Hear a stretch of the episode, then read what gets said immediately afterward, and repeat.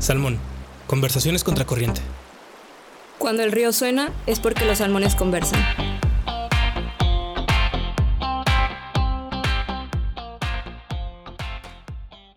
Hola, buenos días a todos. Yo soy Ana Patti Buenfil y bienvenidos a otro capítulo de Salmón. Hoy vamos a hablar de la evolución del influencer con nuestras invitadas Renata y Aileen. Bienvenidas. Buenos días, Ana Patti. Hola, buenos días. ¿Cómo están? Bien, bien, gracias. Bien, ¿y ustedes? Bien, gracias.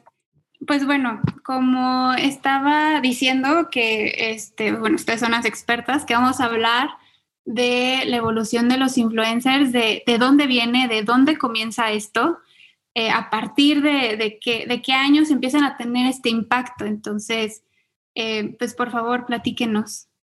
Sí, claro que sí. Pues mira, primero este, yo creo que es importante definir como la figura actual que conocemos como influencers. Y son pues estas personas que por diferentes razones han logrado crear como una comunidad digital formada por millones de seguidores gracias a pues, sus habilidades comunicativas o cualquier otra cuestión y que con esto tienen un papel fundamental principalmente en el marketing o promoción de marcas y sus productos. Y tal cual esta figura que conocemos hoy en día puede decirse que se atribuye a las fechas de, por ejemplo, más o menos 2004 y 2006, ya con el Internet pues existiendo, y cuando inicia, por ejemplo, el boom del blogging y cuando empiezan las primeras redes sociales, ¿no? Que fueron Facebook, Twitter, YouTube. Y pues ahí es donde comienzan a surgir estos primeros contenidos virales y personalidades eh, notorias en donde pues empiezan a promocionar ciertas cosas, ¿no? A lo mejor en un, en un principio implícitamente, pero ya después con este fin eh, de promocionar como tal, ¿no? Entonces ese sería más o menos pues el contexto y algo importante es que justamente surgen en un momento en donde pues los medios tradicionales ya tenían como una crisis y las personas pues comienzan a, a buscar otros medios de, de, comunicación o de acercamiento, ¿no? que fueron las redes sociales y obviamente esto todavía se incrementa más con eh, la aparición de los smartphones. Sí, claro, concuerdo con mi, con mi compañera que pues, los influencers son personas que se convierten en la imagen de la marca y bueno, se consideran como personas más cercanas al público, ¿no? Por otro lado, eh, los influencers dan como un discurso experto, se puede decir, que explican y hablan del producto, por lo cual los views creen un poco más en él, ya sea por medio de lives, videos o historias destacadas.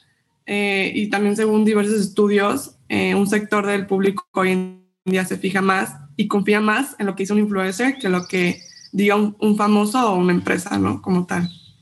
Sí, la verdad es que ha cambiado muchísimo a cuando comenzó Facebook, que era, pues que yo, yo no tenía Facebook en ese tiempo, no, no puedo decir cómo, cómo empezó, ¿no? O sea, pero ahorita ya es eh, puras noticias, eh, puras opiniones. Entonces, creo que ha sido un cambio impactante. Este, no sé qué, qué piensan ustedes, ¿no? A, cómo empezó todo esto que era una red social así chiquita, a que fuera enorme en donde todos tienen una opinión, especialmente los, los influencers, ¿no? O sea, que, que, que, a lo mejor hasta abusan de, de, estas redes sociales, ¿no? Para eh, hacer este tipo de, de, de cambios, ¿no?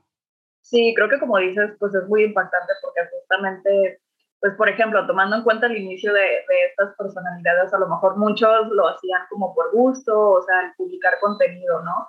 Pero ya después, o sea, inclusive se convierte como en una profesión importante, o sea, personas que realmente viven de eso y aquí es donde pues empieza a haber también una cuestión de de, por ejemplo, necesidad de responsabilidad social, necesidad de profesionalización, porque muchas veces, pues bueno, ya hemos visto ahí influencers que con tal de cumplir con este trabajo, tener una remuneración para su figura, pues muchas veces dejan de lado como, por ejemplo, el ser verídicos, o sea, el que realmente su contenido eh, esté como tan demostrado o que tal cual, o sea, es real, es benéfico para las personas.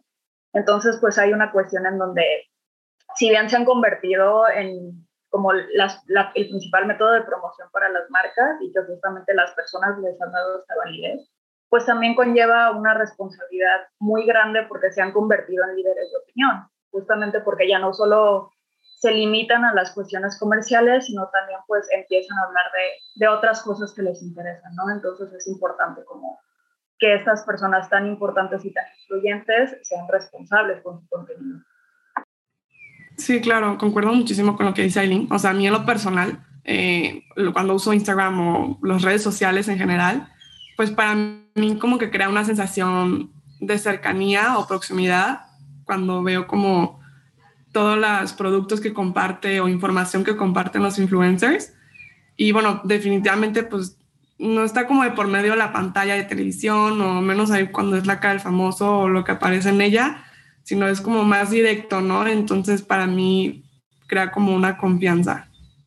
Sí, estoy, estoy de acuerdo porque pues, pues las redes sociales sí tienen este poder y nosotros como consumidores a lo mejor y nos guiamos más en lo que eh, pues estas, estos influencers nos puedan dar, ¿no? Pero también está el hecho de qué red social es la más poderosa para ellos, o sea, cuál es la red social que más usan ellos para eh, decirte que, que, comprar o que no comprar, o, o, a lo mejor darte su opinión política de X cosa, ¿no? O sea, ya, sea de, de, la situación que esté en el momento.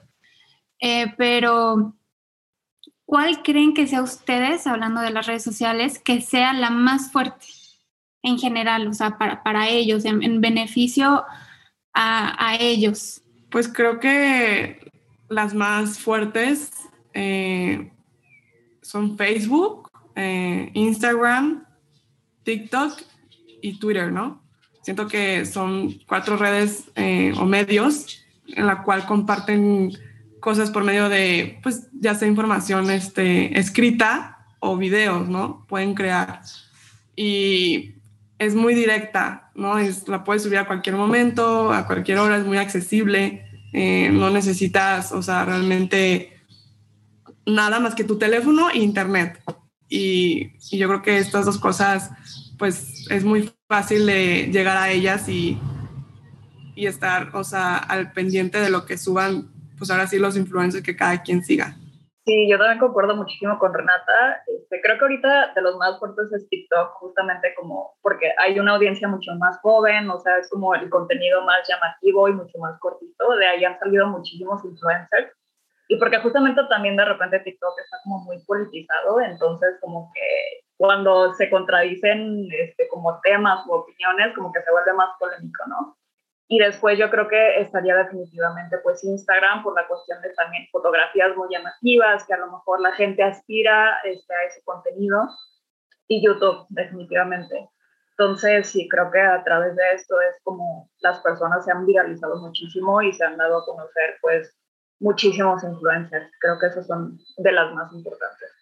Sí, estoy, estoy de acuerdo contigo, Aileen, que, que TikTok es la más fuerte, ¿no? Porque siento que impacta mucho como los influencers más, pues grandes, por así decirlo, grandes de nuestra generación, por así decirlo, se adaptan a, esta aplicación, ¿no? A, hacer los bailes, a este, hacer los, los challenge, eh, ¿no? O sea, es, a mí se me hace como, como impactante y a la vez chistoso ver cómo, cómo se adaptan ellos, ellos a, esto, ¿no? A, o sea, aprovechar esta, esta, esta aplicación para, pues sí, ¿no? Pues evolucionar, como lo, como lo hemos estado hablando, ¿no? Porque pues de ser de historias de Instagram a, hacer bailes o lo que sea, ¿no? acá.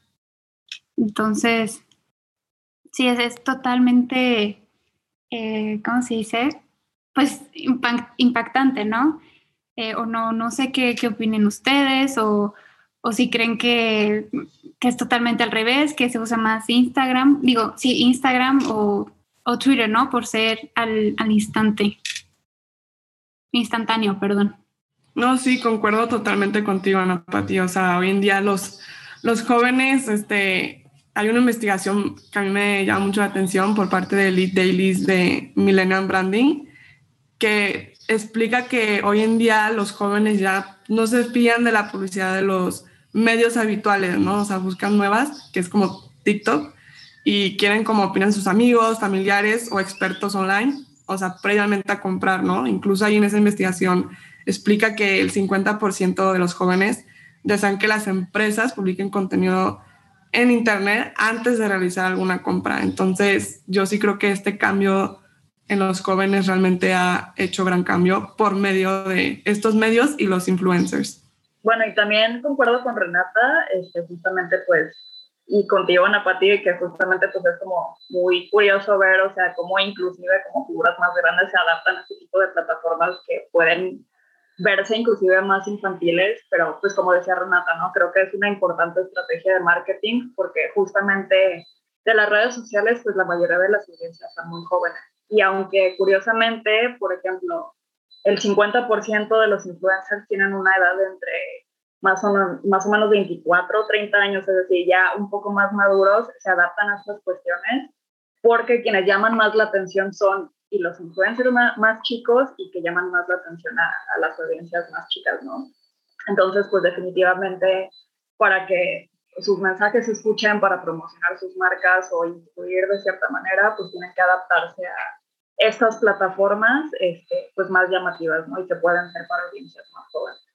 Sí, y aparte, 24 o 30 años no son tan grandes. O sea, ahorita estoy hablando, no, no quiero sacar nombres, este, pero voy a decir, por decir, la pareja de Televisa. Quiero imaginar que, se, que saben a quién hablo, que son estas dos personas que desde esa telenovela de Teresa, ya, ya sabrán por dónde voy, que se adaptaron a esto, ¿no? O sea, ellos a lo mejor estaban en sus 30, casi 40, la verdad desconozco, no quiero meter la pata, pero pues lo que voy, ¿no? O sea, como, como de ahí a acá, ¿no? Y, y a lo que voy con ellos es que ellos estuvieron promocionando al principio lo del COVID, de cuídate, de todo esto.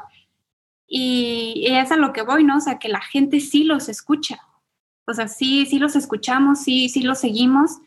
Este, a lo mejor, no, hablando de que son como la pareja de Televisa, que, que sí los, pues ciertas personas sí los siguen, ¿no?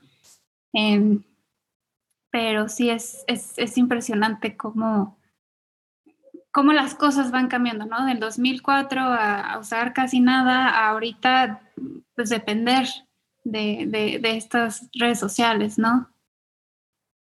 Y pues sí, no, no sé qué, qué opinen ustedes, qué, pues qué, qué concluyan sobre, sobre esto. No, pues a mí, digo, otro punto a mí impactante que se me hace es que, bueno, antes, si, por ejemplo, si hoy en día yo quisiera hacer eh, famosa o alguien importante, eh, se utilizan los medios para llegar a eso, ¿no? O sea, eh, te conviertes primero como una imagen pública a través de los medios antes de llegar a ser modelo o actriz o incluso, o sea, no sé, otras cosas, pues, pero ahorita las personas para iniciar su carrera ahora sí como de fama, se convierten en influencers para llegar a hacerlo. O sea, es como algo importante, ¿no? Que deben tener. La cantidad de followers, se puede decir. Entonces, es algo que pues cambió todo, ¿no? Cambió todo ese, esa escalera o ese rumbo, ese caminito para llegar a hacerlo. Y a mí es algo que se me hace impresionante, pues. Sí, como por ejemplo los de Mansión, Lit, que literalmente por TikTok se hicieron famosísimos y ahora quien no los siga, este, quién no se quiere ir a la playa con ellos a sus viajes, este, ¿no? O sea, quién, por decir, el, el nene que así le dicen a Nico, no, no sé si los hayan visto, o sea, yo la única, este, o sea, como, como de, de solo subir un video haciendo esto y todo esto, o sea, se hacen famosos, ¿no? Como, ¿Cómo llegan de, de, ser nada a, ser totalmente algo, no? Sí, a mí otro caso impresionante que se me hace es, eh, bueno, no sé si conozcan a la influencer Mariana Rodríguez de Monterrey, quien, o sea, ahora su esposo, eh, Samuel García, es, pues ahora sí, gobernador de Nuevo León, si no me equivoco, y realmente